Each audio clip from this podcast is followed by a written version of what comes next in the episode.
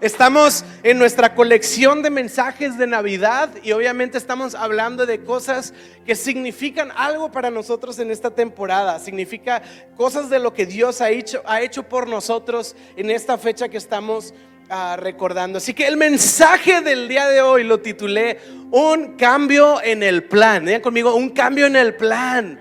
Un cambio en el plan.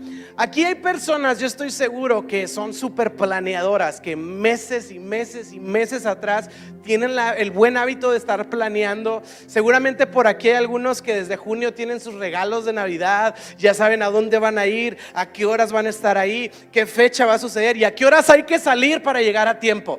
Si eres de esos, qué padre. Y también quizá hay otras personas que son felices aquí, este, no sé, pero la realidad es que sea que, que algunos, algunos no la captaron, ya lo los perdí. sea que seas súper planeador o seas feliz, no te creas otra vez.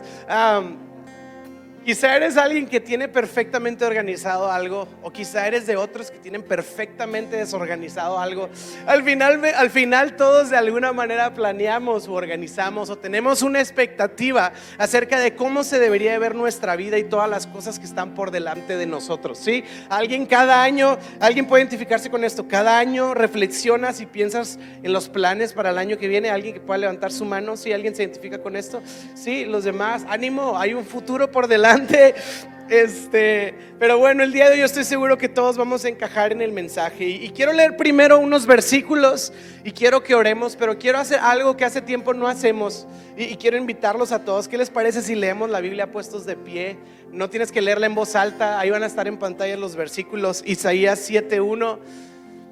De vez en vez leemos la, la palabra puestos de pie como reconociendo la autoridad que la Biblia representa para todos nosotros. Es como cuando un coronel de alto mando entra a un cuarto y todos se levantan en señal de reconocimiento a la autoridad. Así que Isaías 7, versículo 1 dice, y cuando Acaz, hijo de Jotam, nieto de Usías, era rey de Judá, estamos hablando de un rey, Rezim, rey de Aram, y Peca, hijo de Remalías de Israel, salieron para atacar a Jerusalén.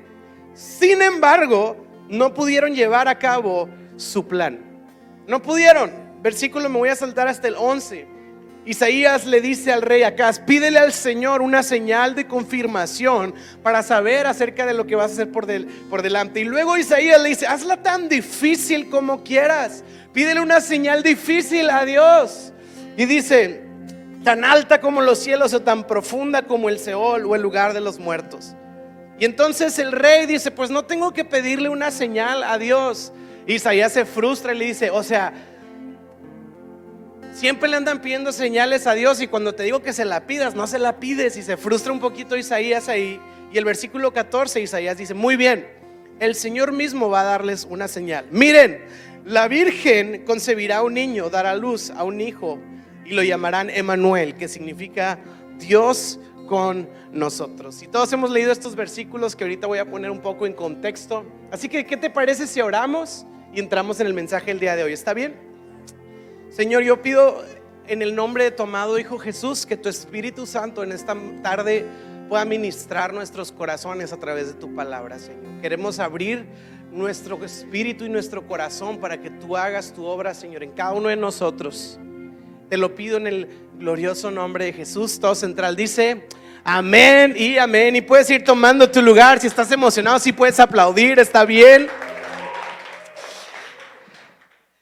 Así que yo estoy súper contento, estoy súper emocionado y te quiero invitar a tener este ánimo, tener esta esperanza también. Y es el penúltimo domingo del año presencial, así que anímate. Este, yo creo que Dios va a hablar el día de hoy. También pues ¿Qué te parece si me ayudas a predicar un poco? Sí, este, y quiero empezar hablando de estos versículos que acabamos de leer. El mensaje del día de hoy lo recuerdo, lo llamamos así, un cambio de plan, un cambio de plan.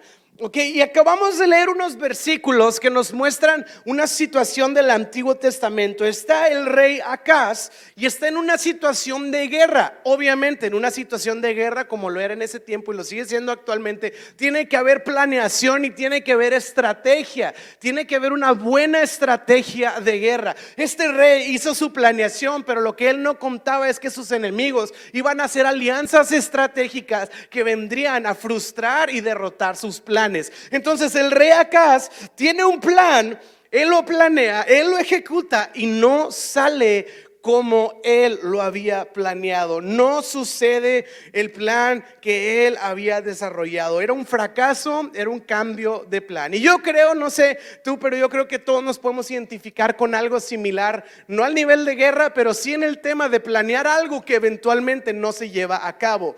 Yo creo que todos aquí alguna vez hemos planeado algo y terminó siendo otra cosa. De hecho, Ayer yo pregunté ahí por las redes sociales, ¿alguna vez te ha pasado tener un plan que termina siendo otro? Y gracias a todos por sus respuestas, estaba saturado mi Instagram de respuestas, eran como tres o cuatro. Este, no, sí había varias y fíjate bien, me llamaron la atención las respuestas de muchos. Alguien por ahí dijo, la pregunta es, ¿alguna vez te ha pasado tener un plan que terminó siendo otro y alguien puso 99.999% de las veces, ¿no? O sea, todo el tiempo. Entonces ya le hablé y estuvimos platicando de cómo planear mejor. Este, alguien puso acerca de sus estudios. Yo planeé esto en mi carrera profesional, mi preparación y terminó siendo otra cosa. Algunos por ahí pusieron acerca del trabajo. Estudié esto y terminé trabajando en esto. Como que la situación de trabajo cambió. Alguien por ahí me puso, sí, todos los días, porque tengo dos bebés y una lagrimilla salió por mi ojo y le hablé, le dije, bro, te entiendo.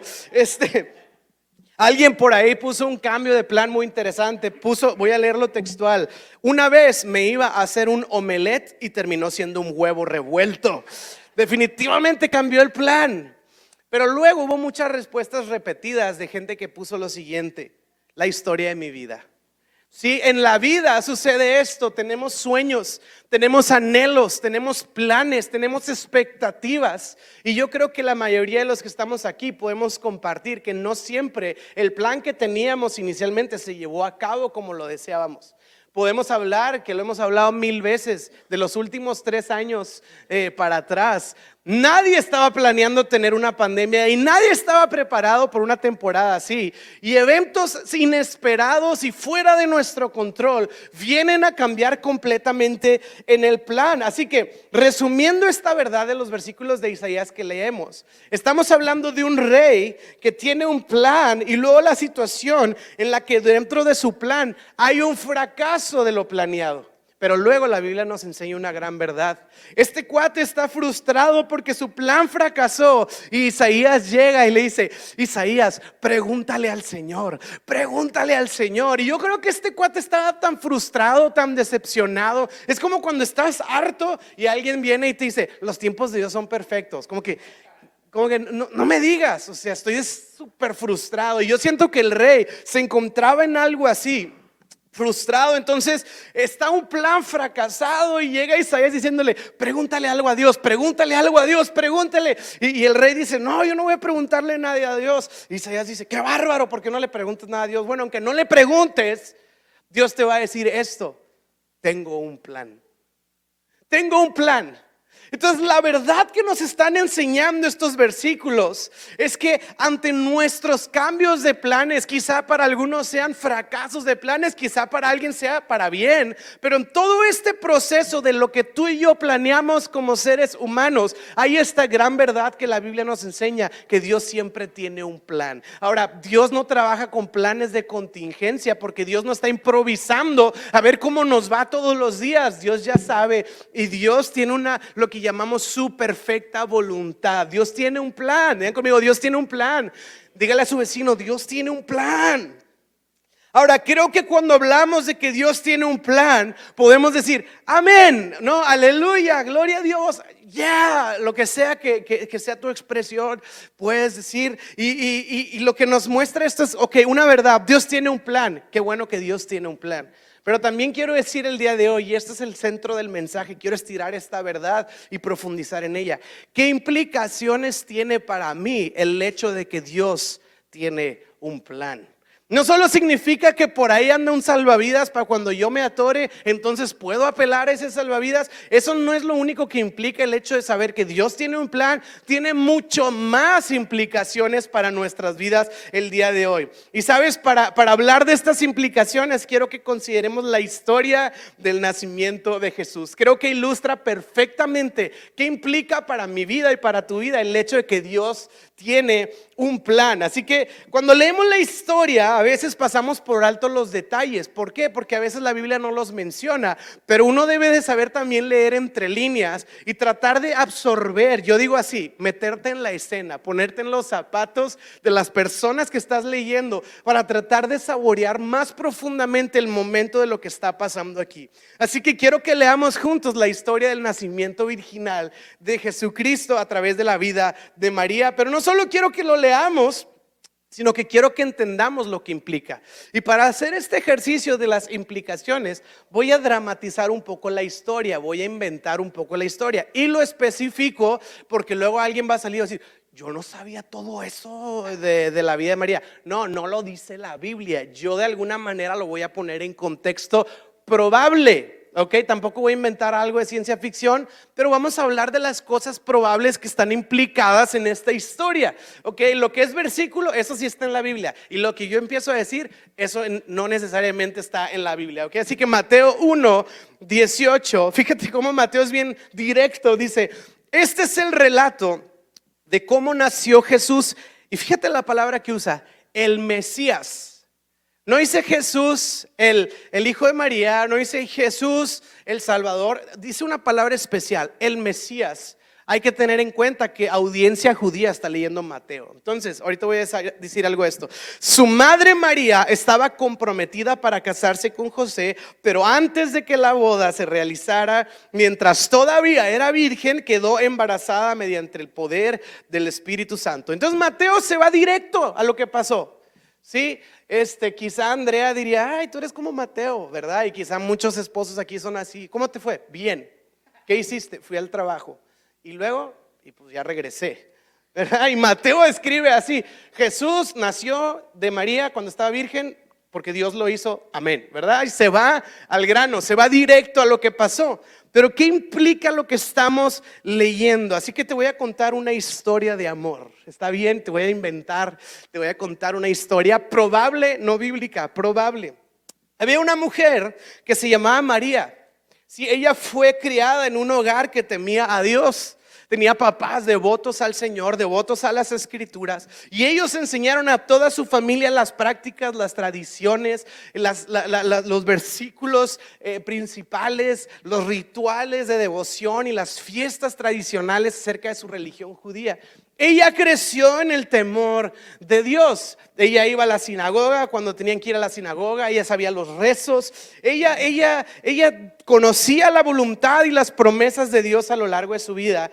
Y ella sabía que un día Dios enviaría al Mesías prometido, como todo judío de ese tiempo. Ella oraba, ella participaba de la cultura, ayunaba, ella escuchaba la ley judía y en su corazón mantenía la esperanza y el deseo de Baruch Shabbat Beshem Adonai. ¿Qué quiere decir eso? Era una oración, era una canción judía que se repetía constantemente. ¿Qué quiere decir esto? Bendito el que viene en el nombre del Señor. Era un rezo, era un canto judío en los que ellos tenían presente y constante este anhelo de que llegara el Mesías prometido.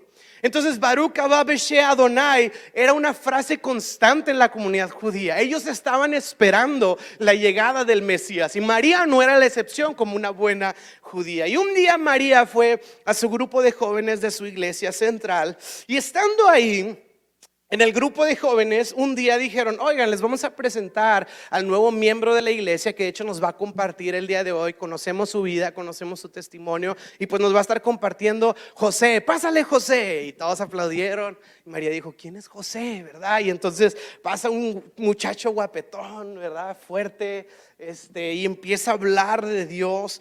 Dios se mueve y ella estaba asombrado viendo a José. Wow, cuánta sabiduría. Wow, cuánta revelación. Aparte, viene con bendición. José está guapo. Ay, no, pero ¿cómo crees? Lo importante es el Señor. Y de repente José está hablando del amor de Dios y en una de esas dice, Dios te ama y cruzan miradas.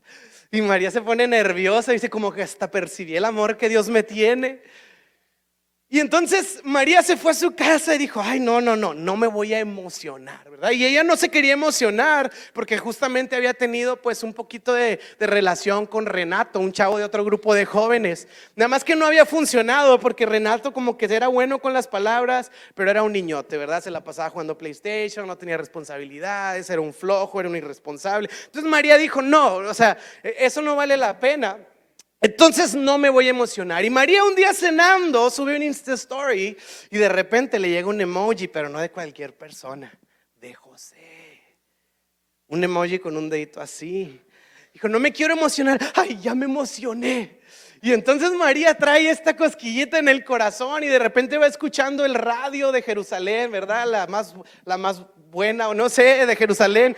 Y va escuchando y de repente las canciones que salen en el radio empiezan a tener sentido. Entra en mi y, y María como que, ay, se siente diferente, está aún en cientos de aquí. Y ya como que el mundo de María empieza a cambiar hasta que empiezan a platicar.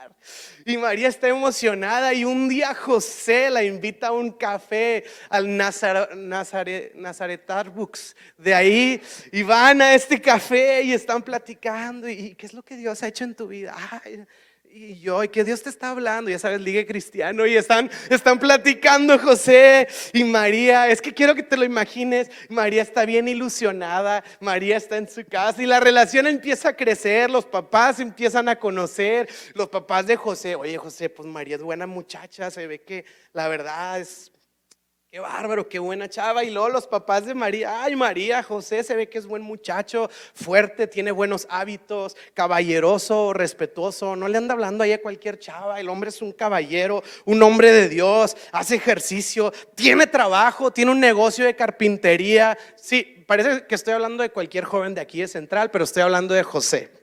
Entonces, están en esta situación y empiezan y se ponen de novios. ¡Wow! Ya son novios, qué bonito. Y todo esto. No pasa el tiempo y un día José le dice a María, María, ven, te quiero enseñar los campos de Genezaret. No sé si hay campos ahí, pero vamos a suponer. Y luego dice, mira el horizonte. Y María está viendo el horizonte. Y dice, ¡Wow, José, está bien! Y donde voltea, José está hincado con un anillo. No puede ser la foto de María, la ilusión, como cualquier otra relación. No es como que José y María eran unos iluminados elevados que flotaban sobre. Era como cualquier relación. Por eso lo estoy poniendo tan coloquial, porque así sucedió. No así, pero algo así. Y entonces José y María, eh, después, ya sabes, después de la. Ahí les va a los casados, ya saben de esto. O a los que están comprometidos. Después de la emoción viene la planeación. ¿verdad? Y entonces está María y están viendo así este diferentes lugares y están viendo este dónde va a ser el salón, quiénes van a ir, la interminable lista de invitados, qué vamos a comer, qué va a haber así el arreglo de flores, que, que nadie los ve, pero están ahí. O sea, sí es importante. Y entonces están ellos planeando. Y un día, imagínate que María trae esta ilusión y su boda y sus amigas y su familia. Y un día María está orando como una buena judía, está buscando a Dios y Dios, gracias. Y empieza a decir el Shama Israel y todos estos rezos normales, tradicionales de los judíos. Y yo quiero imaginarme que María está orando y cierra con esta frase y dice, Baruch Abash Beshem Adonai, bendito es el que viene en el nombre del Señor. Padre, anhelamos al Mesías prometido. Y de repente, una aparición. Yo quiero que te lo imagines. Esa oración fue distinta. Algo pasó. Y la Biblia nos dice en Lucas 1:30 que se le aparece un ángel mientras está orando. Y el ángel le dice lo siguiente, no tengas miedo. ¿Te has fijado que los ángeles siempre dice, ese es su, ese es su saludo, no tengas miedo? Obviamente tiene que ser su saludo. Entonces, María, le dijo el ángel, porque has hallado el favor de Dios, concebirás y darás a, luz un hijo y le pondrás por nombre Jesús. La Biblia nos dice que María estaba consternada y perturbada. Esto lo dice la Biblia, esto sí lo dice. ¿Por qué? Yo me imagino, bueno, número uno, ¿cuántas veces te ha pasado que pues oras y se te aparece un ángel para contestarte lo que justo estabas orando? Señor, ¿qué vas a hacer? ah, lo que Dios va a hacer. O sea, y ella está con miedo, por eso el ángel dijo, no temas, está perturbada y luego le dice el ángel, vas a tener un bebé. Me imagino María, Señor, te lo prometo que no, yo me estoy guardando hasta el matrimonio. Claro que no, no voy a... Y el ángel, no, no, o sea, el Espíritu Santo te va a cubrir con su sombra y milagrosamente vas a concebir al, Mesías al Mesías. Ahora yo quiero, yo quiero ponerlo en contexto. El ángel le está diciendo a María, Baruch Shem Adonai. Llega el Mesías. Es el cumplimiento de la promesa de más de miles de años. Lo que Dios había hablado desde el principio está por suceder. Yo me imagino a María diciendo, ¿es en serio? Sí, María, a través de ti. Sin presión. A través de ti. ¿Qué implica esto? Y luego le explica el ángel y le dice, vas a dar a luz, vas a ser embarazada antes de casarte, vas a dar a luz un, un nacimiento virginal. Y suena muy lindo pensar que Dios está por cumplir una promesa y sobre todo esa promesa, pero yo quiero que pienses en María en ese momento. Porque luego la Biblia nos dice que le comunican este mensaje y el ángel se fue. Y ahora María está sola con toda esa información. Y esto que está por suceder. Y yo quiero que pienses la mente, María, ¿cómo, ¿cómo le voy a explicar a José? ¿Cómo le voy a explicar a mis papás? ¿Cómo José le va a explicar a sus papás? ¿Qué van a pensar pues mis amigos? O sea, ay, sí, me, no, hice nada, es milagroso mi embarazo, no piensen mal. Me voy a casar con, con barriga, o sea, ya tenía el vestido. ¿Qué va a pensar la cultura? Agregado a esto, en la cultura de esos días apedreaban a los adúlteros. No sé si se acuerdan la historia de la adúltera sorprendida. Ahora, literal, no solo era un tema social de qué van a decir la gente de mí, es un tema aún que pone en riesgo su propia vida y su propia seguridad, porque la sociedad en aquellos días apedreaba a la gente que tenía esta situación y ella sería categorizada ahí como una adúltera. ¿Por qué? Porque en la cultura judía, a diferencia de hoy en día, cuando tú dabas el anillo, ya estabas O sea, si tú dabas anillo y ya no se hacía la relación antes de la boda, como quiera necesitabas cartas de divorcio. No era como, ay, no, se canceló. No, necesitabas, ya era oficial desde que dabas el anillo. Entonces, ella ya categorizaba como una adúltera dentro de lo que estaba pasando. ¿Sí? Y luego, ahora mi vida está así. La última pregunta de todas es, ¿quién me va a creer? O sea, ¿quién va a creer esto? Aparte me sucedió nada más a mí. Y yo lo pienso de la siguiente manera. Yo, yo, yo estaba planeando mi vida.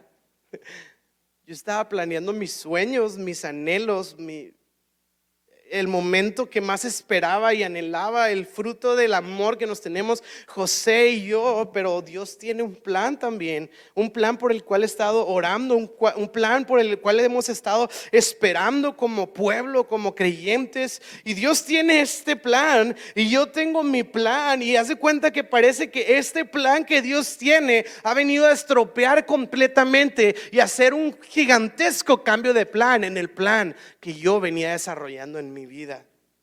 Así que la Biblia nos dice que llega el momento de la conversación con José.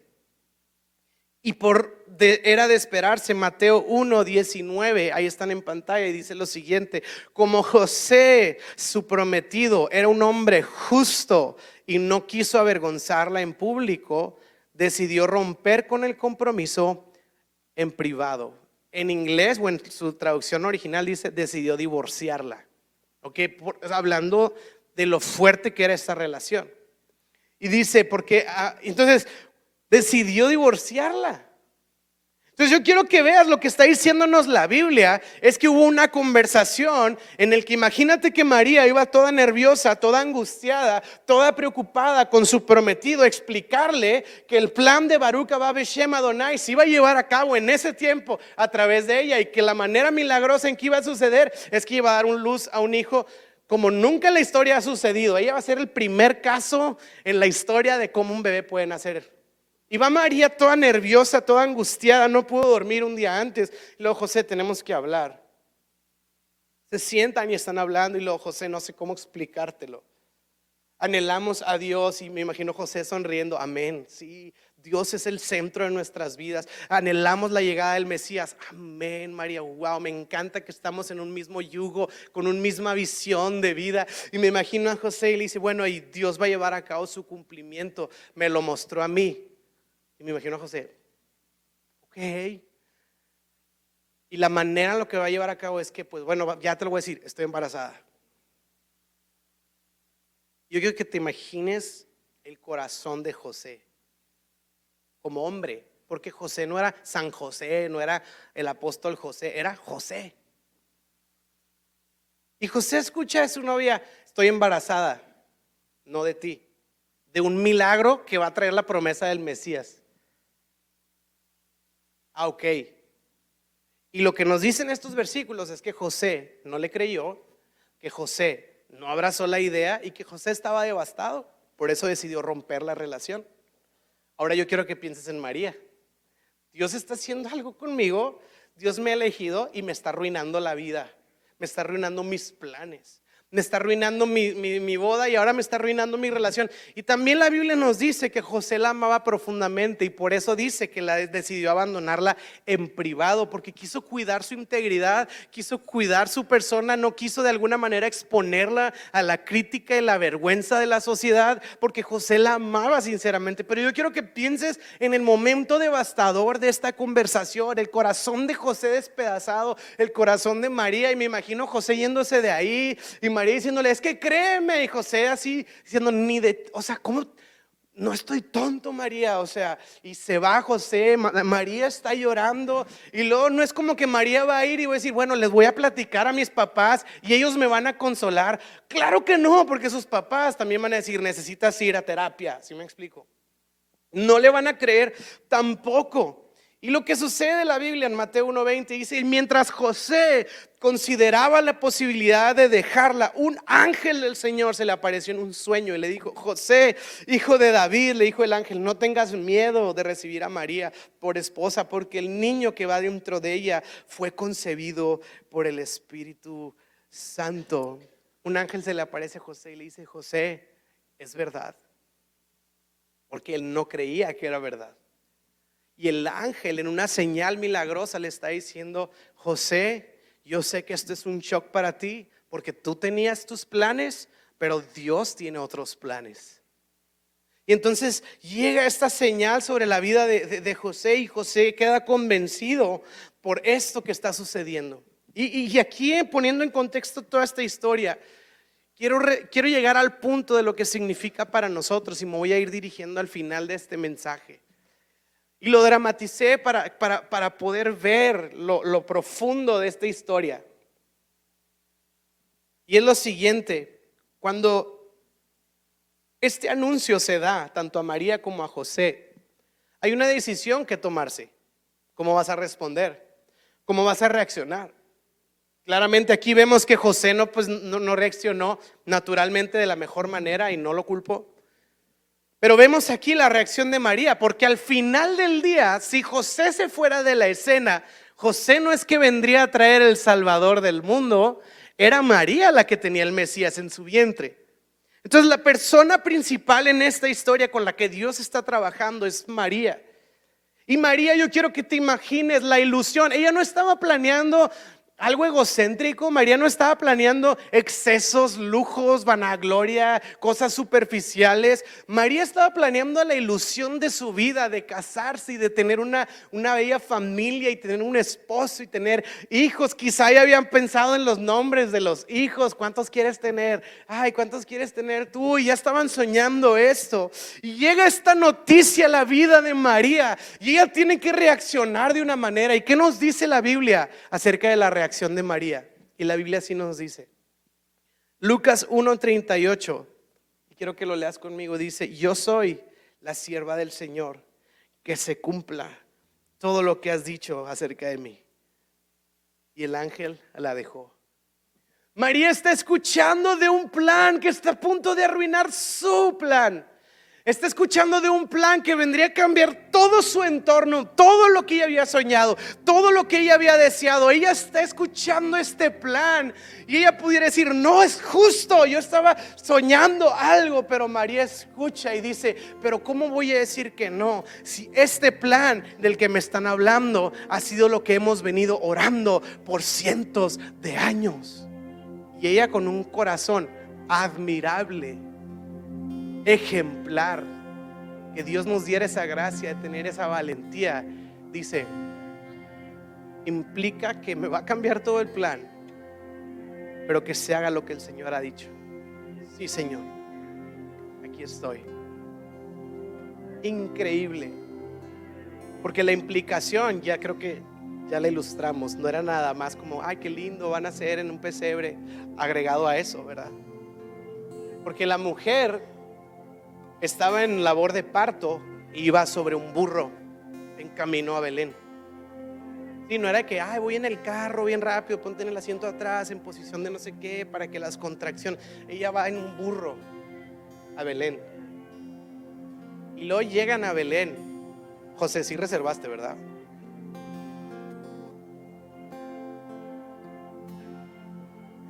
Hay historias de terror en la Biblia. Y una de ellas es esa, cuando José escuchó, sí reservaste, ¿verdad? Y no había lugar para ellos.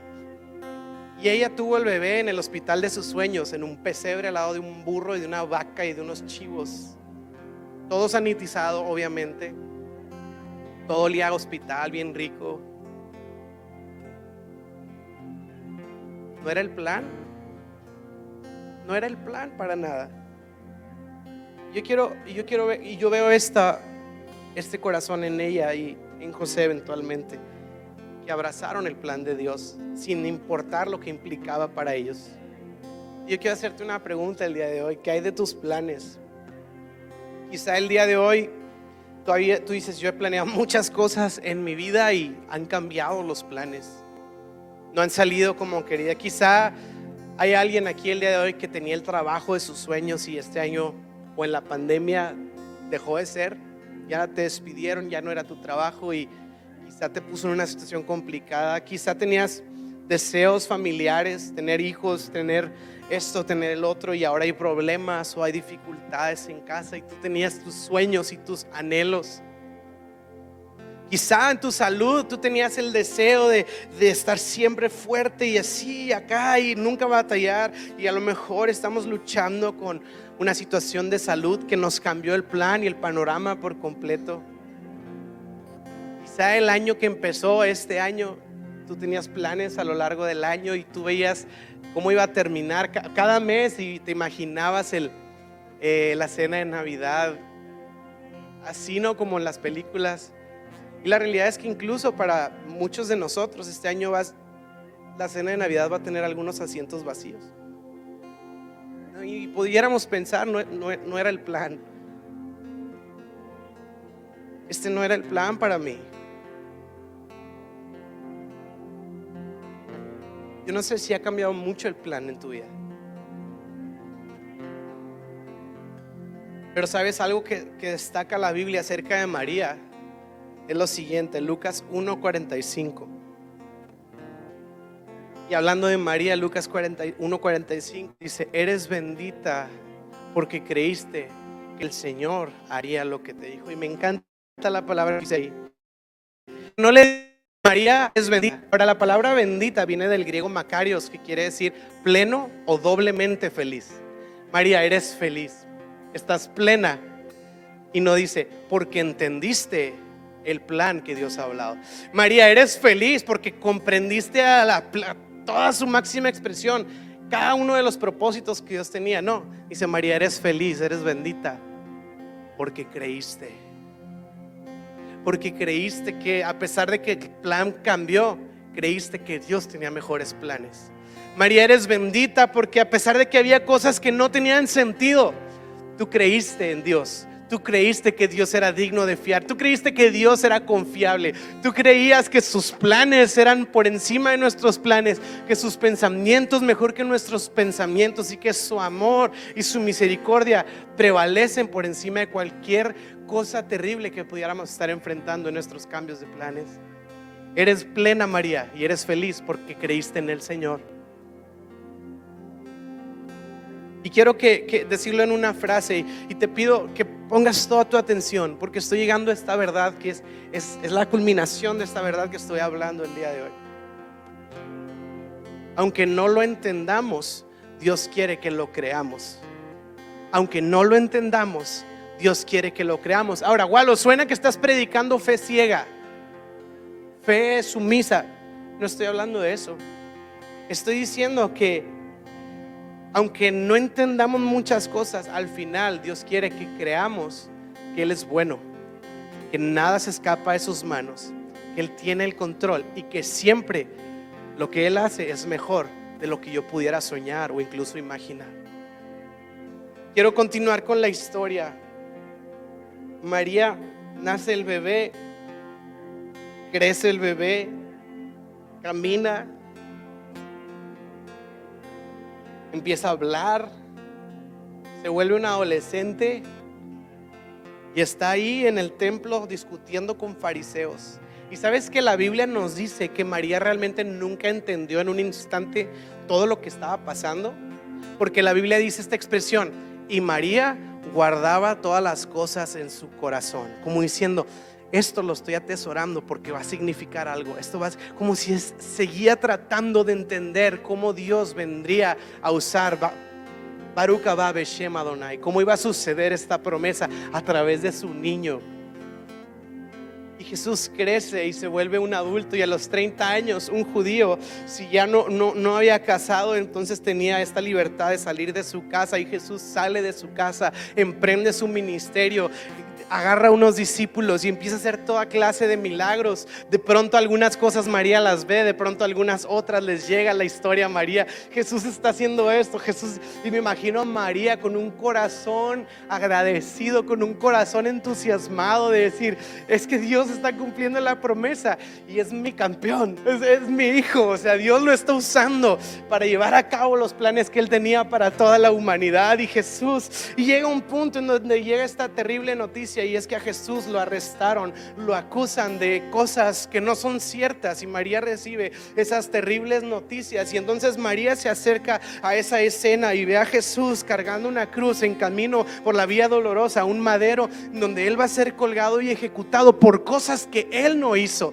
Él hizo bien y si alguien sabe quién es ese muchacho es María porque ella lo vio a lo largo de su vida. Gente decía, es que dicen esto, es que dicen el otro y ella decía, es que no es verdad yo lo conozco porque es mi hijo. Y llega este momento culminante en la historia en donde Jesús es alzado y es colgado en un madero y está luchando por su vida, dando sus últimos respiros y soldados lo ven y dicen, ah, este blasfemo y judíos lo ven y dicen, este hereje, los discípulos lo ven y dicen, mi maestro, pero María lo ve y no dice el maestro, el Mesías, el Señor, este, este hombre promesa de Dios. Jesús está diciendo, mi bebé está ahí.